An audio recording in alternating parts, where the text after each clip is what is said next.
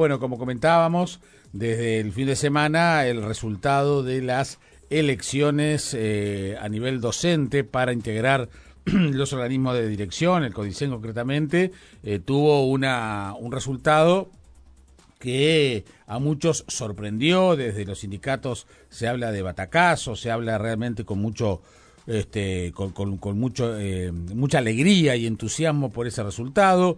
Desde el oficialismo se relativiza esa derrota política en la elección docente que obviamente registra un avance de los sindicatos que ha sido una de las críticas más fuertes que se ha recibido por parte de las autoridades de la enseñanza y del gobierno. Eh, para tener justamente una mirada sobre estos resultados y saber cómo se va a avanzar en, en, lo que viene, estamos en comunicación con José Olivera, que es el presidente de la Federación Nacional de Profesores de Enseñanza Secundaria, FENAPES. José, Jaime Clara y Liliana da Silva te saludan. ¿Cómo te va? Buen día, Jaime. Buen día, Liliana. Un gusto estar en contacto con ustedes. Un saludo a toda la audiencia. Disculpa por estar ahora vos, pero el cambio de estado de tiempo en estos días de tanto calor y aire acondicionado nos está jugando una mala pasada. Y capaz que algún algún gritito de aliento. Algún grito de gol. Eh, sí, exacto, capaz que hubo. también. Y justo no pone el clásico, ¿no? Si no, más aburrido imposible. Pero bueno, bueno, ¿cuál es la evaluación primaria que hacen, José? Hay, hay, hay una evaluación muy interesante que estamos procesando por estas horas y es que eh, hay que tener un poco una mirada de mal largo aliento, saliendo de la coyuntura concreta, ¿no? Está bien, pero permitime un, un, datito para, para, los, para los oyentes también. Eh, el batacazo lo habían dado en las elecciones anteriores cuando eh, Robert Silva, y eso fue sorpresivo, Robert Silva pasó a integrar, ¿no? Ese fue un batacazo también inesperado para todos. Sí, sí, efectivamente, mira, pero nosotros hay, estamos incorporando con, con distintos compañeros que, que hemos tenido la posibilidad histórica, además de acompañar parte de este proceso, por lo menos del 2010 para acá, una mirada mucho más estructural en, este sentido. Eh, primero, eh, hay una clara convicción filosófica, ideológica, particularmente profesada desde el Partido Nacional y el Partido Colorado, no digo todo el Partido Colorado ni no digo todo el Partido Nacional, sino de fuertes corrientes dentro del mismo, que siempre descreyeron de la participación docente en los organismos de conducción de la educación, que no son nuevos, que no son un invento del Frente Amplio, sino que cuando uno mira, por ejemplo, la Constitución de Educación Secundaria hasta el año 1971, admitía la representación docente. De hecho, FENAPES, en la última elección que hubo en esa Constitución del Consejo Secundaria, había ganado los tres cargos. Es con la 14.101, ley del doctor Julio María Sanguinetti siendo ministro de Educación, que eso se borra de un plumazo, como se borra de un plumazo la autonomía de los consejos, y ahí aparece el CONAE, que para los más veteranos y particularmente para quienes crecemos, crecimos en dictadura, sabemos lo que significó, y eso se continuó en el tiempo a través del Códice de la. En el 2008 el Partido Nacional y el Partido Colorado tampoco acompañaron la integración de la representación docente en los organismos de conducción de la educación cuando los gobiernos Frente Amplio, primer gobierno, se votó la nueva ley de educación. Ahora, esto tiene también una cuestión de medio término o, de mediano plazo, digamos, ¿no? En la elección del 2010, por primera vez se celebran estas elecciones, la coordinadora presenta una sola lista y el Partido Colorado y el Partido Nacional en alianza presentan bajo el mismo lema distintas candidaturas. En esa oportunidad, la coordinadora del sindicato la obtiene los dos cargos, duplican votos con un margen mucho más pequeño a esta alianza de candidatos blancos y colorados, pero ahí aparece un fenómeno muy interesante que es el voto en blanco, que rondó la cercanía del 40%. En el 2015 se vuelve a reeditar la misma situación, una segunda elección, una nueva alianza entre blancos y colorados, que encabezaba como principal figura el doctor Robert Silva, y una CESEU que si bien presenta una zona lista, tiene eh, algunas eh, filtraciones internas en el sentido de compañeros, respetables compañeros, que eh, presentaron de también con una impronta sindical otras listas, y eso llevó a que por un exiguo margen, 314 votos, la alianza que encabezaba Robert Silva obtuviera uno de los cargos, este, perdiendo por lo tanto la coordinadora de los cargos. Y ahí también se da otro fenómeno, que es el 51% de votos en blanco. Eso fue una elección muy particular además, donde los sindicatos, aparte de tener este, este problema de algunos compañeros compañeros que presentaron listas por fuera de lo que fue la definición general, no se olviden ustedes que veníamos de un año como la esencialidad, en agosto del 2015, ustedes acordarán. Bueno, esto también impactó de alguna forma la elección. En esta oportunidad el escenario es totalmente distinto, no solamente porque se recortó abiertamente la participación docente en los organismos de educación, y esto es coincidente con esa cuestión filosófica e histórica que yo le decía recién del Partido Nacional y el Partido Colorado. José, hace referencia, José, hace referencia a, la modificación que introdujo la LUC con respecto a la representación. Claro, claro, claro. Este, y esto, esto, por eso digo, tiene coincidencia con esa visión histórica que han desarrollado particularmente un vasto sector del Partido Colorado, el propio herrerismo. Aunque en los 90 hay que reconocer que el herrerismo, por ejemplo, en el gobierno de la calle Herrera, recompuso algunos espacios de participación docente y esto es justo y honesto reconocerlo, como fue la reinstalación de las asambleas técnico-docentes, cosa que el Partido Colorado se había comprometido después de una huelga ya por el año 88-89 y no lo había hecho, y recién se hace esto en el año 92. En la LUC se eliminan muchos espacios de representación docente, se habilitan la, ampliación y la presencia cada vez mayor de representantes de, de, las instituciones educativas privadas. Este es un fenómeno que se viene discutiendo con mucha preocupación. A esto hay que agregarle un recorte presupuestal brutal dentro del sistema educativo que está objetivamente empeorando las condiciones de trabajo, las condiciones de estudio. Esto se comienza a visualizar con mayor claridad una vez que retornamos a la presencialidad se, está teniendo también un proceso de pérdida salarial que al fines de año podrá rondar entre el 8 y el 9% y no hay una perspectiva de cómo se va a recuperar esa pérdida salarial. Se está eliminando la, participación docente en ámbitos como las asambleas técnico-docentes, para que ustedes tengan una idea y la audiencia también, en educación secundaria no se ha convocado en los últimos años a las asambleas técnico-docentes. Y se habla de muchas reformas que se anuncian por medio de comunicación, que se anuncian en foros y, demás, pero donde hay una característica común, no hay participación docente. Todo esto fue configurando un escenario donde eh, el, gran triunfador no fue solamente las listas sindicales, sino fue que se incausó eh, en términos políticos a través del voto la fuerte crítica a todos estos elementos, porque no solamente el resultado final va a decir que ganaron las listas de CESAU casi triplicando a las listas que presentaba la coalición respaldada desde el oficialismo, sino también va a decir que se redujo sustantivamente el voto en blanco. Y esto nos parece que es un dato importante a incorporar en este análisis. Bien, eh, Da Silveira, el ministro Da Silveira fue consultado, dijo que bueno que los los resultados se aceptan, no se discuten ni se califican, pero eh, insistió en eh, un concepto que él mismo había había manejado, que digamos eh, FENAPES no es parte de la solución, sino que es parte del problema y tiene que ver justamente con eh, la gestión de la, de la educación, ¿no? O sea, como que eh, se planteaban allí las, las dificultades que suponía el tener a representantes de, de los sindicatos en la conducción política de la educación. ¿Qué dice FENAPES ante eso?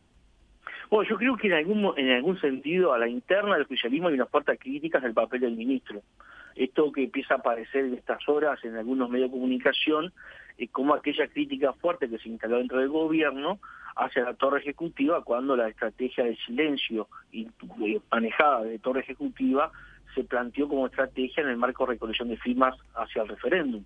El ministro hoy tiene una clara idea de confrontación con las organizaciones sindicales en general, porque, bueno, él tiene que imponer un programa que se lo están imponiendo de afuera.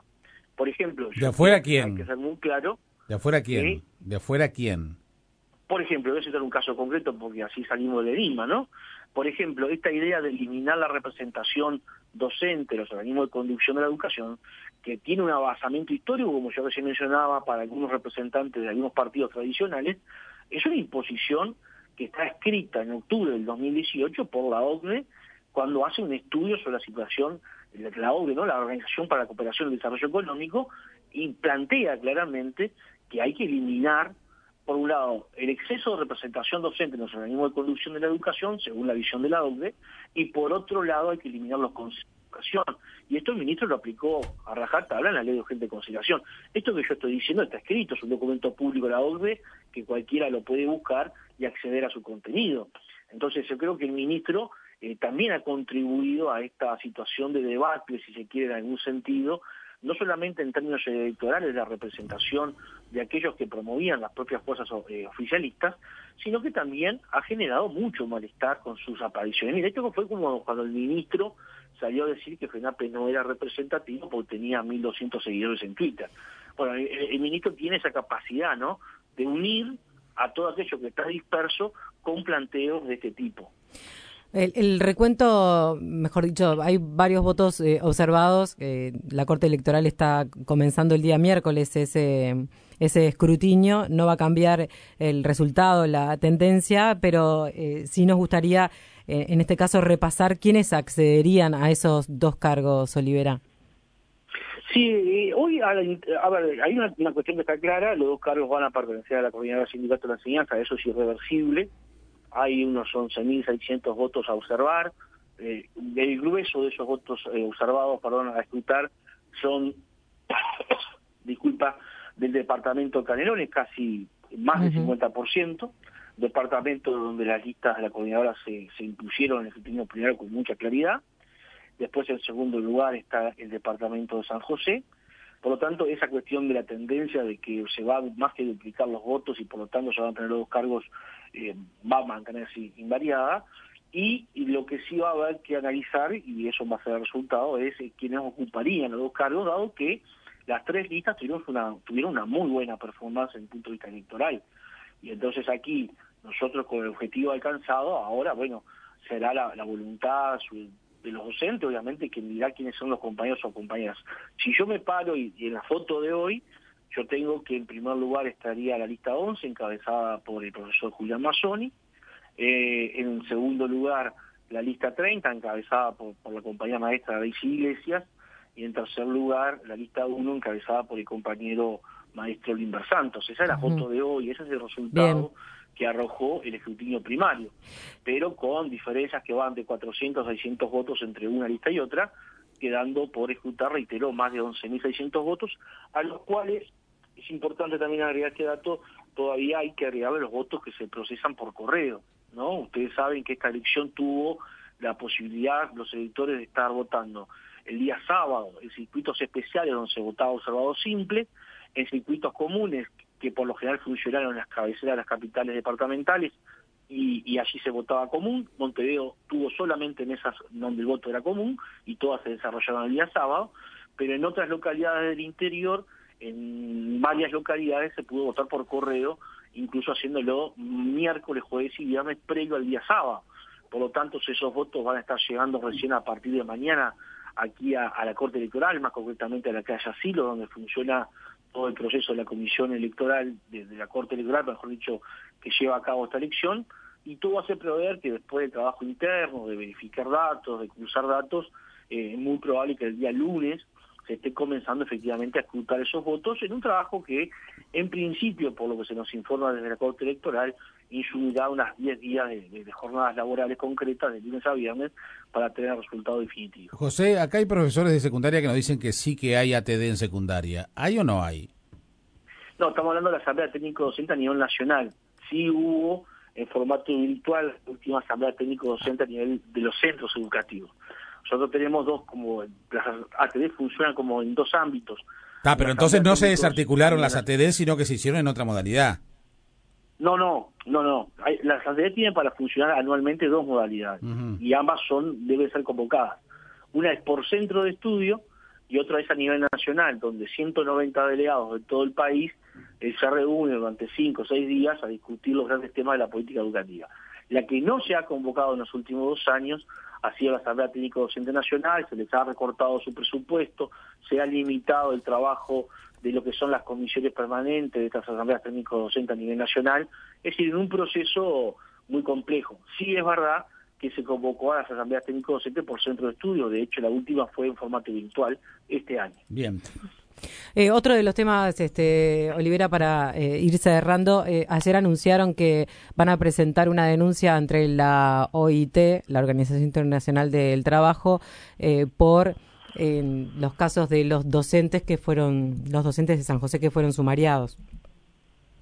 Sí, efectivamente nosotros estamos trabajando por estas horas en la presentación de una queja ante concretamente el Comité de Libertad Sindical de la OIT, como tú señalabas, eh, una queja que va a ser respaldada, ya están los documentos pertinentes por el PCNT, obviamente, como Central de Trabajadores del Uruguay, y que también va a ser patrocinada y respaldada por la Internacional de la Educación, esta importante confederación sindical de la educación a nivel mundial, que además tiene asiento permanente en varios organismos del sistema ONU, porque entendemos que se están configurando una serie de hechos preocupantes en términos de cumplimiento estricto del orden jurídico nacional en materia de relaciones laborales.